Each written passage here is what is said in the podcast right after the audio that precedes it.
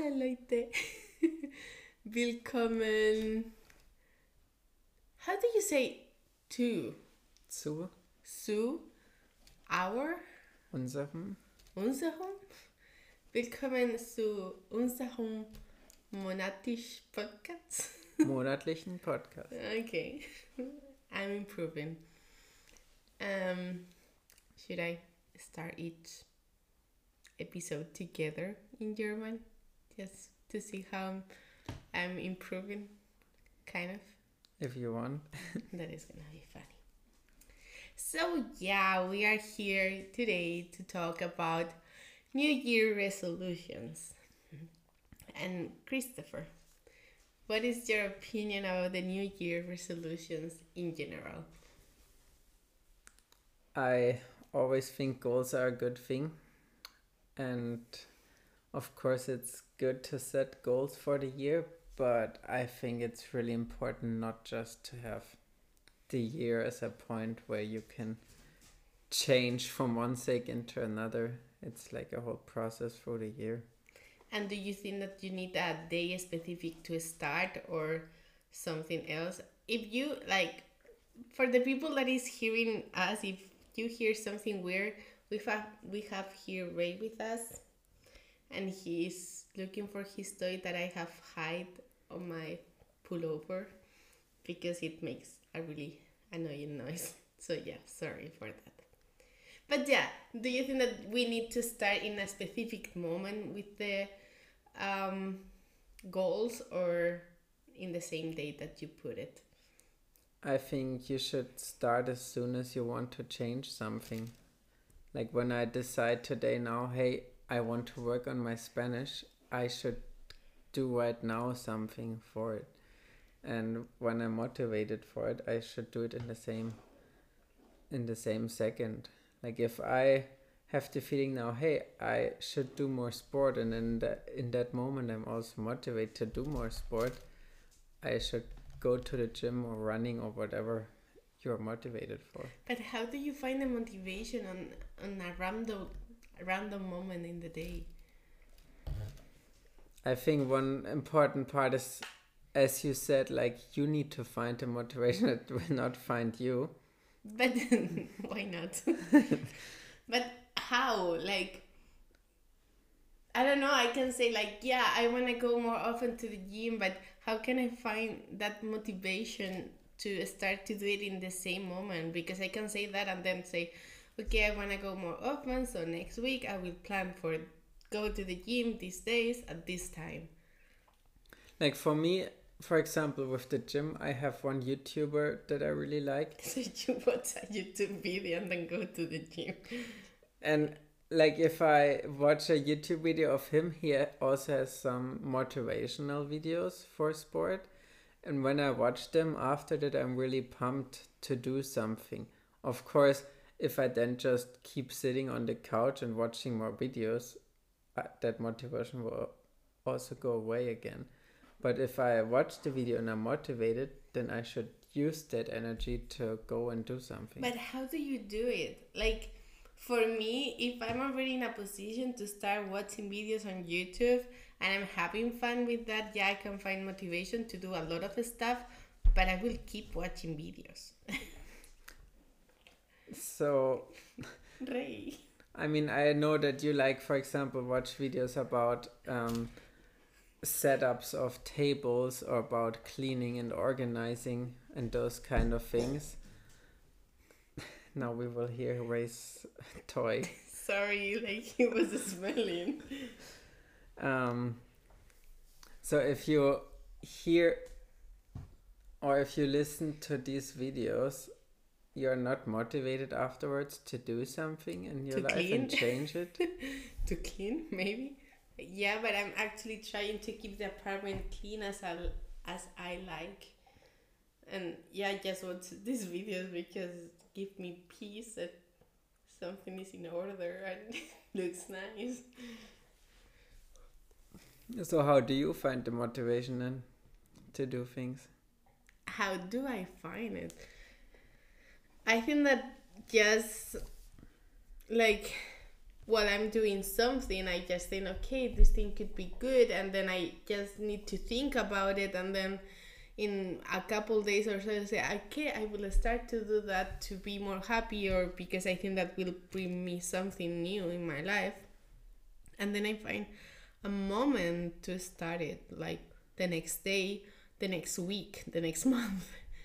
But yeah, I, I really need to plan to do it and put a time on during the day or during the week to do it because if not i will not do it. Yeah for me it's more like i think of something that i want to do like if it's sport or learn spanish or read more. And i sh- for me if i started in that time then um it's the best.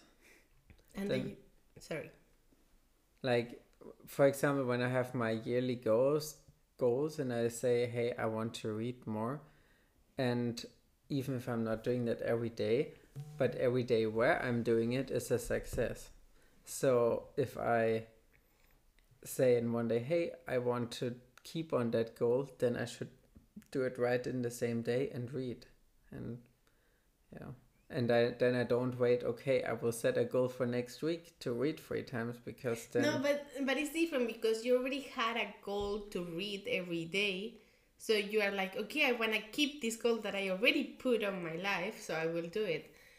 But if you didn't have that goal in advance, like before that moment, how that goals appear in your life, like you are just walking in the street and say, okay, I want to read more, and you open a book and start to read.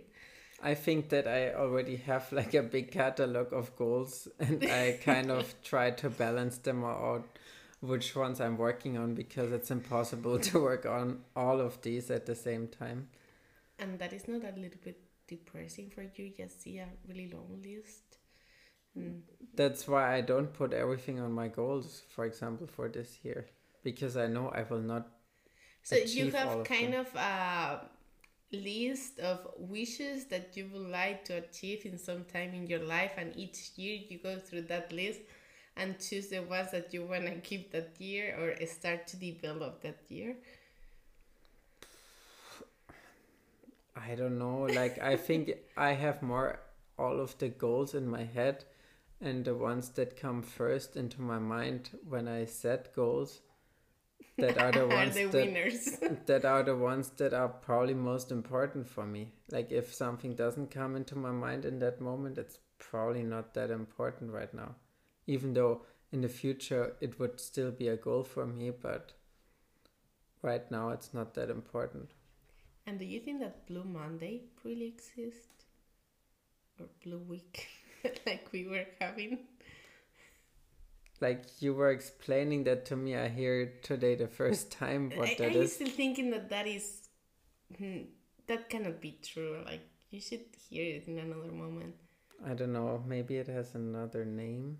Maybe in German. Um, but so for the ones who also don't know what it is, Irene explained it to me like it's the day, the first Monday of the year where you kind of know you mess up with all your goals. That is the third Monday of ah, the, the year. third Monday. Yeah, because you had two weeks. The first week, yeah, it's super cool. The second one, like, eh. And the third Monday is like, yeah, I mess up. yeah, but what is it for? Like, it's not for something. It's just that we all realize that, yeah, Blue Monday is the sadness day of the year yeah maybe like of course it exists because at some point you will see hey i'm not achieving all my yearly goals except if you do then congratulations but congratulations. Me not. But probably most people will not achieve all of their goals in the first two weeks.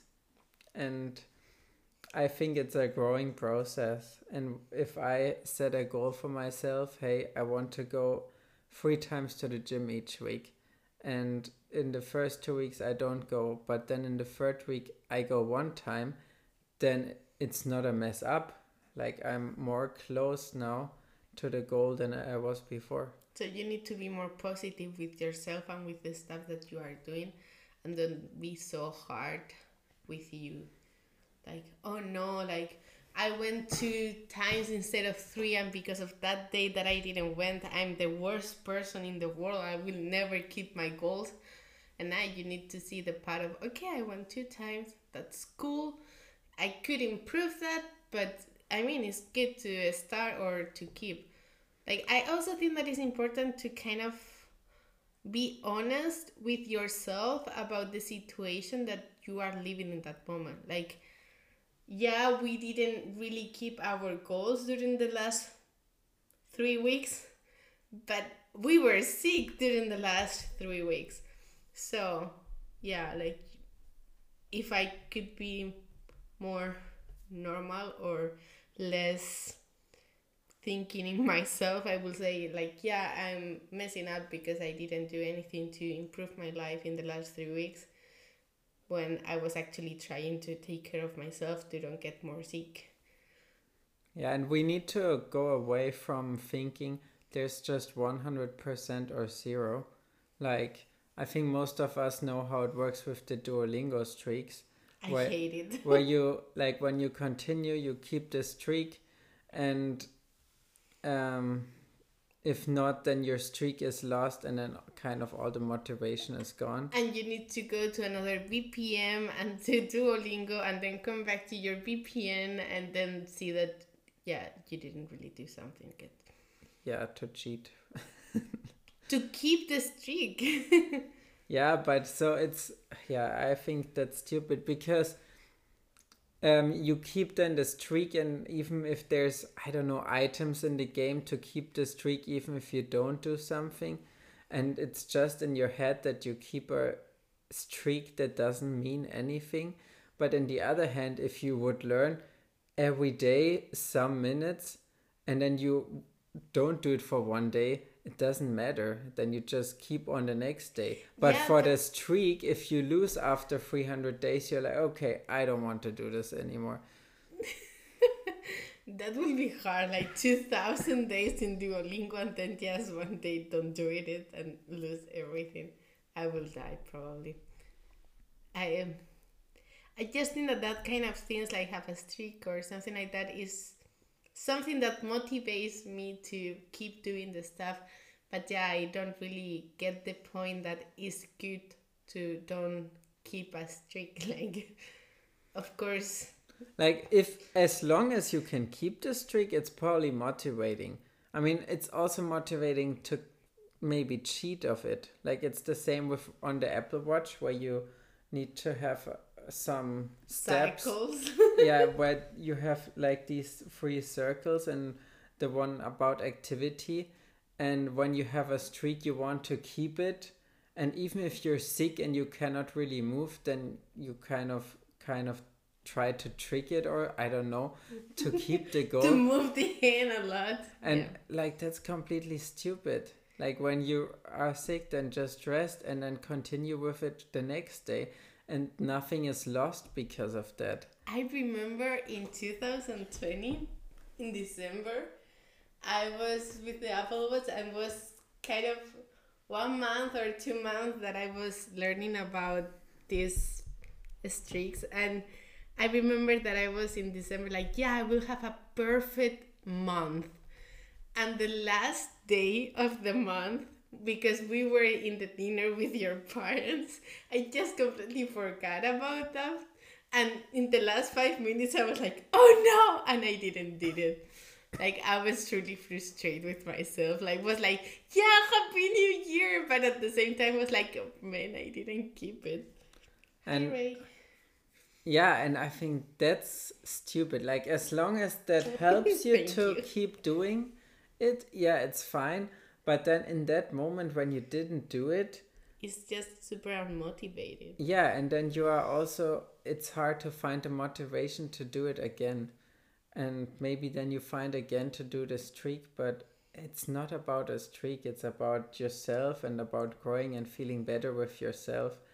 And yeah, I think the to have that mindset is yeah, if I miss one day because of something, it's not the end of the world and you can just continue the next day and you don't need to wait till the next year to keep on going with your goals. So, what is your advice for all the people that is hearing us today? I don't know if I'm the best person to give advice because I didn't really keep my goals this year so far pretty good. But you were sick, so with your own thinking, you shouldn't be unmotivated. yeah, so the advice for myself is okay, when I feel good again, I should keep it.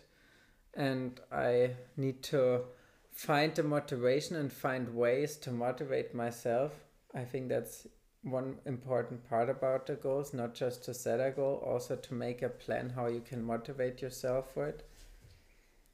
But yeah, I mean, I'm not an expert. If you're a listener and you feel like you're an expert, please write us. and let us know how to do that better. But I think it's really important just not to blame yourself, not give too much on those streak stuff, and just move on. And if one day is wasted, okay, then keep on the next day. Do you think that it's important to check the goals, how they went in the last year, month, or? I think it's important to like have a look at them regularly and also adjust them. Maybe there's goals in there where you that are, they are not important for you anymore. That's true. Or maybe you want to add new goals that are important for you now. I think that is good to do that just to see also how much you improve. Because maybe your goal two years ago was to start to walk like maybe 10 minutes per day and now your goal is go more often to the gym and that is a really good develop of the goal. So yeah. Guys keep your goals keep doing the stuff. Don't get sad if you are not keeping your goals because that is good and normal like it's not good to not keep your goals. I mean, it's it's good. normal.